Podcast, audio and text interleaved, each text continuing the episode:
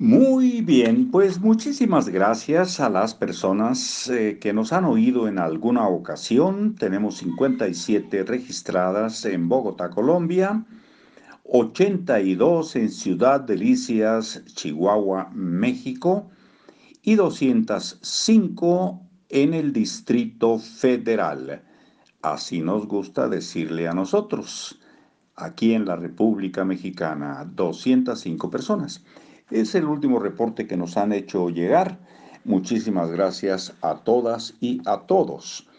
Continuamos con libros para oír y vivir, leyéndoles el libro de Maricondo, La magia del orden, que por cierto ya nos quedan unas 60 páginas por leer, y luego seguiremos con algo de finanzas. Este proyecto siempre empezó con algo de finanzas, pero ya incluimos muchos temas, ya tenemos un buen rato sin, sin cortar las lecturas día con día, a pesar de pandemias y todo, y eso pues también es eh, motivo para agradecerle a la vida.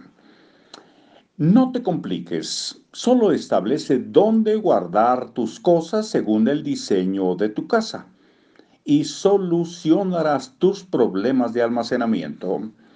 Por eso el método de almacenamiento que uso es asombrosamente sencillo. Para ser sincera, dice Maricondo, puedo recordar dónde guardaron todo en casi todas las casas de mis clientes. Así de simple es mi método. Nunca he considerado el plan de tránsito para ayudar a los clientes a organizarse. Y, sin embargo, ninguno de ellos ha tenido problemas. Al contrario, cuando ya han creado un plan sencillo de almacenamiento, nunca tienen que preguntarse dónde va cada cosa, pues se vuelve natural en ellos ponerlas en su lugar. Y por eso ya no hay desorden en su casa. Guarda todas las cosas similares en el mismo lugar o en sitios muy cercanos.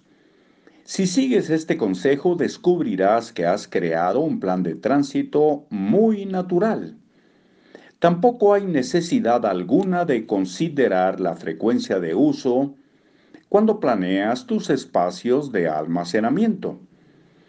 Algunos libros sobre organización ofrecen métodos que clasifican las cosas en seis niveles según su frecuencia de uso.